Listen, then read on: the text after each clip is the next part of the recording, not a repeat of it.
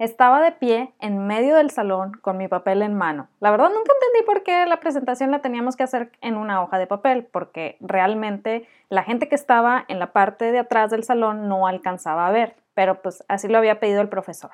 Y la verdad no sabía qué decir, solo sabía que debía defender mi proyecto, y aquí lo digo entre comillas, aunque no se vea. Las manos me sudaban mientras trataba de decir algunas palabras, pero ¿qué decía? Esa clase es una de las clases que más se me quedó grabada de la universidad. Tristemente no fue por lo que aprendí, sino por la ausencia de lo que aprendí. Era la clase de ventas, pero realmente nunca nos enseñaron a vender.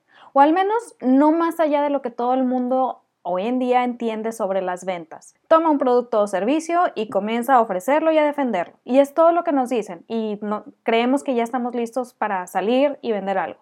Y esa era exactamente la razón por la cual no sabía ni qué decir, ni cómo hablar, ni cómo vender el proyecto que había creado. Creo que el profesor vio que me paralicé un poco porque como que escuchó y luego ya nada más me mandó a sentar. Y aquí es donde me encantaría poder decir que el resto del semestre fue muy diferente, que me paraba enfrente del salón y daba toda una cátedra que lograba vender mi proyecto, pero la realidad tú y yo la sabemos no fue así. Francamente, no sabía a quién le estaba haciendo la presentación más allá de al profesor y no sabía cómo debía defender esos proyectos que hacíamos. Y realmente nunca vimos nada de teoría sobre ventas. Aquí me puedes preguntar, Wendy, ¿a poco hay teoría sobre ventas? Claro que sí, hay muchísima teoría sobre ventas. Y lo triste es que hoy en día no estamos conscientes de eso y no nos, no nos ponemos a estudiar lo que realmente importa cuando estamos comenzando un negocio, mercadotecnia y ventas. Esa clase me enseñó una lección de marketing que usa casi todo mundo y que yo la usé muchísimo tiempo, pero que en realidad no ayuda en nada y destruye más sueños de los que pudiera llegar a construir.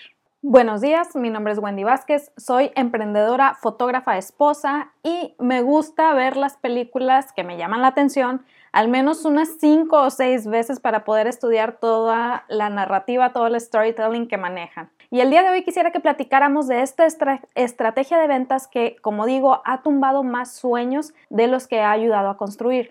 Con esto no quiero sonar fatalista, la verdad, no quiero que suene a, sí, todo mundo vamos a caer, se va a acabar el mundo y no, para nada, pero quiero que entendamos que tenemos herramientas ahora sí que gracias al Internet al alcance de las manos, pero no las estamos usando. Como ya he mencionado en otros episodios, nos vemos atrapados en una rueda de hámster en donde nos dicen que escojamos un producto o servicio y lo empecemos a ofrecer y se va a vender. ¿Qué sucede? Que tendemos a buscar qué es lo que se está vendiendo más en el momento, que no está mal, pero el detalle es que para cuando llegamos ya se está moviendo mucho y nos empezamos a quejar que el mercado está saturado, que hay muchos vendiendo lo mismo, etcétera, etcétera. Empezamos a bajar los precios, que a lo mejor nos genera ventas por un tiempo, pero a la larga no será sustentable para nosotros, porque no establecimos precios de manera correcta y llegamos al punto de ¿qué hago?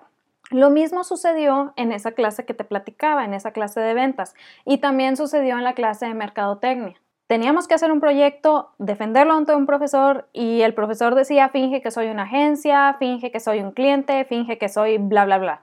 Y aquí caíamos en esa estrategia de marketing que les platico, la estrategia de la esperanza. No quiero meterme a analizar la parte filosófica de la palabra esperanza, pero en cuanto a negocios, basar nuestro futuro, nuestras ventas, nuestro lo que tú quieras, simplemente en esperanza, no es una estrategia, no es específico, medible y alcanzable. Así de simple y así de sencillo. Y el detalle es que como no estamos conscientes que las ventas en sí mismas se tienen que estudiar y por ende no sabemos cómo funcionan, caemos en esta estrategia y es con la que tratamos que todo mundo se mueva. Esto realmente es simplemente lanzar algo al aire y esperar a que alguien lo atrape. Ahora, aquí no quiero que digas, ay, Wendy se las sabe todas y bla, bla, bla. No, para nada. Lo que aquí platico es porque yo también caí muchísimo en este tipo de prácticas y durante muchos años era lo que yo hacía para poder obtener ventas. A lo mejor sí te generan ventas, no voy a decir que no, pero cuando quieres ir más allá, escalar, subir esas ventas, realmente no funciona porque no hay una estrategia real y tangible que te permita medir resultados. Y aquí me puedes preguntar, oye Wendy, entonces, ¿con esto quiere decir que los que van comenzando nunca van a poder avanzar más allá? Para nada. Es más bien lo contrario. Quiero que estemos conscientes que se ha actuado bajo ese esquema. Cuando nosotros reconocemos de dónde parte el problema, entonces ya nos podemos encaminar a buscar una solución. Así me sucedió a mí. Veía que esa estrategia que yo estaba usando pues realmente no funcionaba porque no era una estrategia, hello, ¿Y qué hice? Empecé a buscar otras opciones. No quiero decir que las otras opciones se te van a aparecer de la nada de buenas a primeras. A lo mejor sí, pero la realidad es que tienes que buscar más allá de, porque lo que aparentemente es lo más sencillo de hacer, que muchas veces escuchamos, es que haz una publicación en redes sociales y te va a llegar la gente.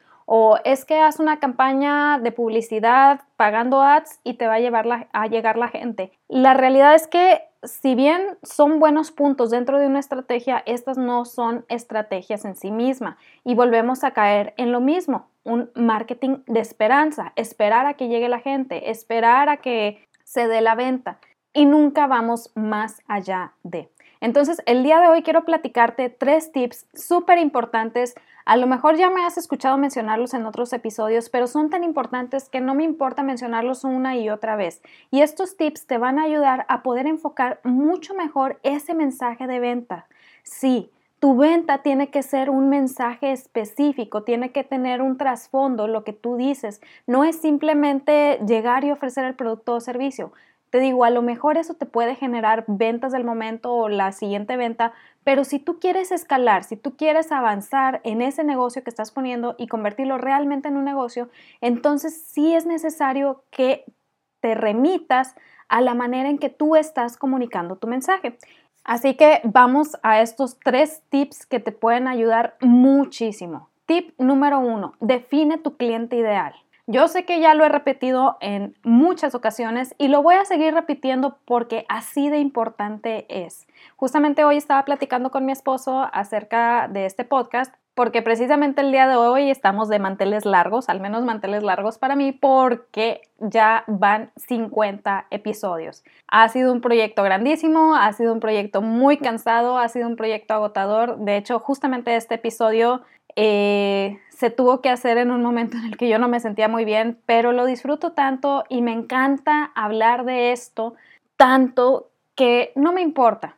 Y lo que estábamos platicando era pues sobre el tema del que iba a tratar este episodio y le decía que algo que me ayudaba muchísimo para los episodios era pensar de qué manera tomaría Maite lo que yo fuera a decir en este episodio. Si no has escuchado otros capítulos, te platico. Maite es mi cliente ideal, así le digo yo, eh, para lo que es emprendimiento saludable. La tengo definida en cuanto a dónde vive, qué hace, dónde trabaja, si tiene hobbies fuera de su oficina, etcétera, etcétera. Vaya, tengo muy definido ciertos puntos sobre Maite. Entonces, cuando estoy pensando para hacer los episodios, pienso, ¿cómo lo tomaría Maite? No solamente si es información que ha recibido o no, sino cómo lo tomaría. ¿Por qué? Porque si Maite recibe esa información, pero ve que no tiene valor en lo que ella está haciendo en esos momentos o en el avance que quiere hacer, pues de nada sirve que le dé toda la información del mundo. Tengo que pensar también de qué manera ella está recibiendo esa información, de qué manera la está analizando y qué tanto ya es mucha información. No porque esté mal dar información de más, pero no quiero abrumarla. Entonces, justamente le platicaba eso hoy a mi esposo. ¿Qué pensaría Maite de este episodio que haría? Y me pongo a analizar, bueno, Maite necesita saber esto, necesita aprender esto, necesita bla, bla, bla. Entonces, así de importante es que tú definas a tu cliente ideal. Cuando yo me paraba en ese salón a defender ese proyecto, realmente no sabía quién le estaba hablando. Yo quería fingir, como decía el profesor, que le estaba hablando a alguien que pertenecía a una agencia. Sin embargo, en mi mente le estaba hablando al profesor, tratando de sacar la mayor calificación. ¿Por qué? Porque el profesor se portaba como profesor. Cuando él hacía algún comentario, no lo hacía como agencia, no lo hacía como cliente, lo hacía como profesor. Entonces en mi mente estaba grabada la idea de, de que yo tenía que hablarle al profesor. A quien tú le hablas es muy importante porque va a definir el cómo le hablas. No es la misma manera en que le hablas a una mujer de 50 años que probablemente sus hijos ya volaron del nido a una mujer de 18 años que apenas está en procesos universitarios y demás. Es muy diferente la vivencia, es muy diferente la manera en que vas a conectar con cada una de ellas. Igual, no es la misma manera que le hablas a un hombre de 30 años que es papá, que se queda en casa, a un hombre de 30 años que es papá que trabaja en oficina. El mensaje es muy diferente, por mucho que los dos tengan 30 años y sean papás. Si lo que estás tratando de ofrecer son trajes, pues obviamente al papá que se queda en casa no le sirven de nada los trajes. Si estás tratando de ofrecer tips e ideas para homeschooling, probablemente al papá que trabaja en oficina no le sirvan esos tips e ideas. Ahí es en donde empiezas a definir a quién te estás dirigiendo y cómo le vas a hablar. Así de importante es tu cliente ideal. De verdad que se tiene que convertir casi que en una imagen de tu mejor amigo, tu mejor amiga, para que lo conozcas a ese punto y en cada momento te estés preguntando, ¿cómo va a tomar fulanito o fulanita este mensaje? ¿Es mucha la información que le estoy dando? ¿Le va a dar tal resultado? Todo eso te va a ayudar a ir definiendo mucho mejor lo que tú estás diciendo y de esta manera vas a atraer todavía más y más prospectos de verdad. Cuando yo cambié el esquema y dejé de ofrecer y llévele este producto por tanto, en solo tanto, créeme que empezó una nueva era para mí porque yo no era ya quien iba y ofrecía y daba, no, ya la gente se acercaba preguntando sobre qué hacía, cómo lo hacía, etcétera, etcétera, etcétera. Es como decía Russell Gould en la primera película de Batman. Te tienes que convertir en una idea y la mejor manera de convertirte en una idea, eso ya lo digo yo, es conociendo tu cliente ideal. Ese es el tip número uno. Tip número dos, escucha a los que te dicen que sí, pero con mayor razón escucha a los que te dicen que no. Este es uno de los mejores consejos que me han dado. No porque seamos masoquistas y vayamos por la vida buscando los no. No, pero te ayuda a entender cómo está trabajando la, mente de esas personas a las que estás dirigiendo tu mensaje. Los que te dicen que sí, qué padrísimo, pueden entrar en tu lista de compradores, en tu base de datos de compradores que debes de tener, por favor, es muy importante. Pero los que te dicen que no, muchas veces creemos eh, que es por nuestros precios y no hay nada más alejado de la verdad. Los que te dicen que no puede haber muchas razones de por medio. Puede ser que no confíen en nosotros, puede ser que no haya una conexión real con la persona, puede ser que no le lleguemos a ese resultado que la persona desea alcanzar, puede ser, en fin, hay muchas razones, pero créeme que el dinero es de las menores o de las menos reales más bien. Entonces, aquí el detalle es que cuando nos dicen que no, casi siempre se van a la razón del dinero o a la razón de no estar interesados.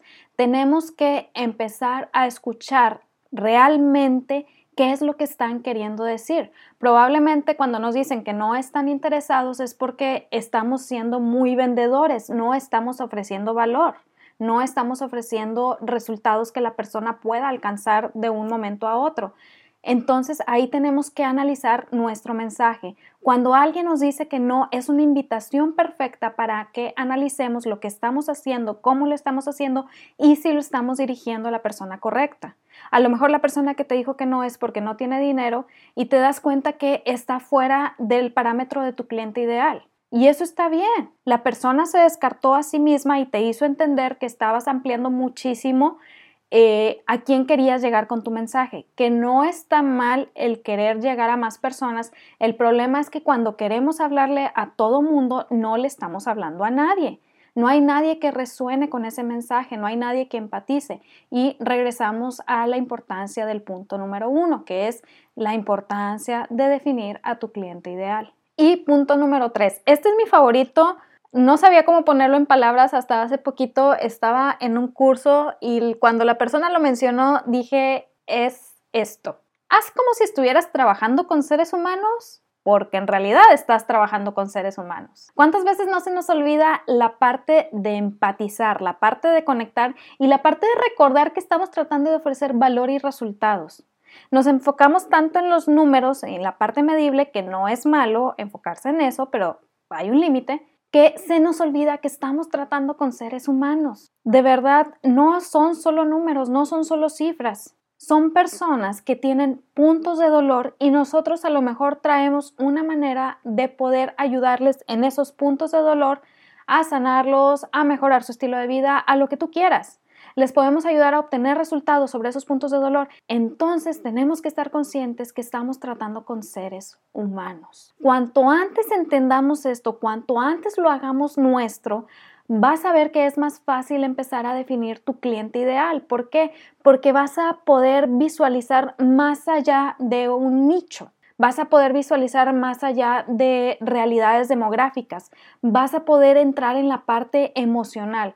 Y aquí es donde te digo, sí, le vendemos a las emociones, no le vendemos a la lógica. Tal vez suene un poquito controversial este tema porque hay mucha gente que va a decir, ay, es que estás manipulando y no, no estamos manipulando. Estamos entendiendo que la gente compra basado en la emoción. ¿Cuál emoción es esa? La emoción que va a obtener cuando logre tal o cual resultado. Por ejemplo, cuando yo recién comencé en la red de mercadeo que estoy, yo no comencé queriendo hacer el negocio, yo ni siquiera comencé porque quería adquirir el producto, comencé porque yo no me sentía bien conmigo misma, traía ciertas situaciones en mi cuerpo y necesitaba algo que me ayudara a apoyar mi sistema en todo lo que estaba haciendo. Llegan y me ofrecen este producto ni siquiera me ofrecieron comprarlo de buenas a primeras, simplemente me regalaron unos detallitos para como de prueba, los probé, me sentí mucho mejor. Para mí, la emoción que sentí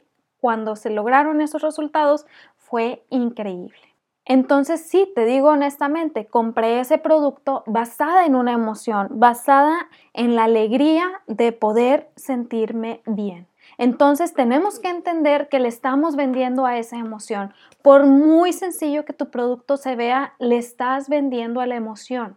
Los seres humanos adquirimos productos basados en la emoción y tratamos de justificarlos con la lógica. Aquí es donde te digo, el chiste es ser éticos, obviamente ofrecer cosas que agreguen, valor y cosas que, den resultados, cosas que sanen puntos de dolor, no es simplemente ofrecer por ofrecer. Al buscar también ser éticos en este aspecto, vas a ver que tus mensajes de venta anteriores, estilo de los noventas, en donde querías que la gente viera el producto a más no poder, también van a ir tumbándose, también van a ir quedándose atrás porque sabes que eso no ofrece resultados reales. No estoy aquí diciendo, por favor, que si vendes un producto, pues entonces tu producto no está bien porque no ofrece resultados. No, al contrario, ¿qué resultados ofreces con ese producto? ¿Qué es esa ventaja que estás dando? Por eso hago tanto hincapié en el cliente ideal. Cuando nosotros empezamos a entender que estamos basando nuestras ventas en resultados, en valor agregado, vamos a entender también que ese valor y esos resultados no son para todo mundo. De nada sirve que queramos venderle a todo mundo. Y aquí es donde me puedes decir, oye Wendy, pero yo vendo agua todo el mundo toma agua, sí, pero cada quien toma por sus razones. Y no vas a hacer el mismo mensaje para una mamá que quiere, no sé, un estilo de vida más saludable en su casa a una persona que tiene a, su cargo la compra de los garrafones de agua de la oficina. Es muy, muy diferente. Los resultados que yo le esté ofreciendo a esta mamá, la persona de la oficina no le va a servir de nada porque no es lo que está buscando y por ende no es mi cliente ideal. Entonces, aquí quiero que entendamos algo muy, muy importante. No es descartar el producto tampoco. Si dices, oye, yo vendo pasteles, yo vendo galletas, yo vendo bla, bla, bla, lo que tú quieras aquí. Lo voy a descartar porque no tengo un mensaje de venta, porque no tengo un público específico. No, para nada. Pero sí tienes que empezar a buscar quiénes son los que te están comprando más y empezar a analizar, a analizar cuál es el proceso de compra. Empezar a analizar si lo que estás haciendo es redituable, si lo que estás haciendo te genera o estás invirtiendo más. Hay mucho análisis que tienes que hacer de por medio. O muy sencillo, si lo que estás haciendo te va a poder llevar en algún momento a no estar cambiando tiempo por dinero. Es ahí cuando va a empezar tu negocio. Antes de eso es autoempleo. Creo que ya lo he platicado también en otros episodios, la diferencia entre negocio y autoempleo. Es una de las cosas que también tenemos que entender, digo, porque aquí vamos al punto de lo que estaba hablando en un inicio. Tenemos que saber en dónde estamos parados, porque una vez que sepamos en dónde estamos parados, podemos empezar a establecer una estrategia real, no una estrategia basada en el marketing de la esperanza.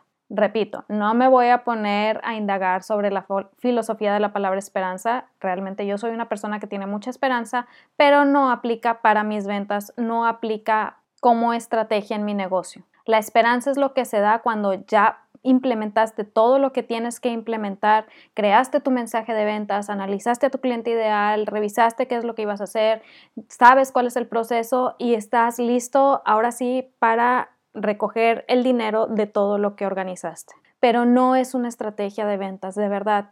Cuanto antes entendamos esto, más fácil vamos a poder empezar a buscar otras opciones para avanzar en nuestros negocios. Porque si nos vamos al deber ser, los emprendedores realmente tienden a ser una parte más que importante en la economía. Tenemos que hacer lo nuestro, tenemos que creer en nosotros, tenemos que entender cómo funciona todo este proceso y tenemos que entender que el saber todo sobre el producto o servicio que estamos ofreciendo no es vender.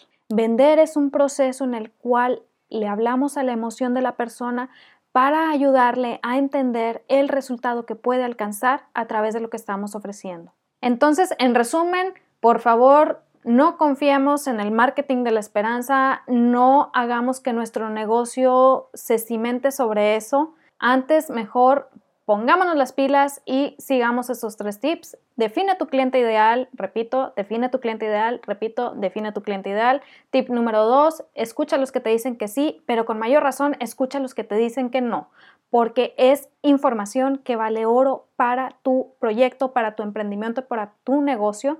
Y por último, haz como si estuvieras trabajando con seres humanos porque en realidad estás trabajando con seres humanos. Y tenemos que ayudarles a alcanzar resultados, tenemos que ayudarle a sanar esos puntos de dolor, tenemos que entregar valor real. Y es ahí donde se pueden expandir otros horizontes para nuestro mensaje de ventas, pero eso es algo que ya se ve más adelante. Por el momento podemos comenzar de esta manera, te va a ayudar muchísimo Recuerda, aprovecha tus redes sociales, pero que no sean tu principal plataforma para ofrecer tu producto o servicio. Todo tiene su propio reglamento y las redes sociales son una plataforma prestada. Entonces, cuanto antes puedas sacar a la gente de esa plataforma y llevarlos a tu lista de correos, a tu base de datos, a lo que tú quieras, entonces vas a ver que vas a estar construyendo audiencia. Y si no sabes aún cómo empezar a definir quiénes en tus redes sociales pueden entrar en esa audiencia, te invito a que descargues el pequeño archivo que dejé para ti. Lo puedes descargar aquí más abajo, te dejo el link y empieces a ponerlo en práctica. No es una, no son dos veces, es una y otra vez. Acuérdate, el poder generar ingresos no es en un esquema de hágase rico pronto, es un esquema de trabajo pero que ese trabajo dé frutos. Puedes seguirnos en Facebook e Instagram, estoy como Días Esenciales y si tienes alguna duda puedes mandarme correo a wendy.vázquez.com. Recuerda que en ti está el potencial para lograr algo grandísimo, pero de nada sirve si no nos la creemos nosotros primero. Esto te lo digo siempre porque fue mi experiencia personal. Hasta que no empecé yo a creer en mí misma, pero de verdad, no entendí hasta dónde puede llegar uno. Entonces, créetela tú primero y mucho éxito. Nos vemos el otro lunes. Bye.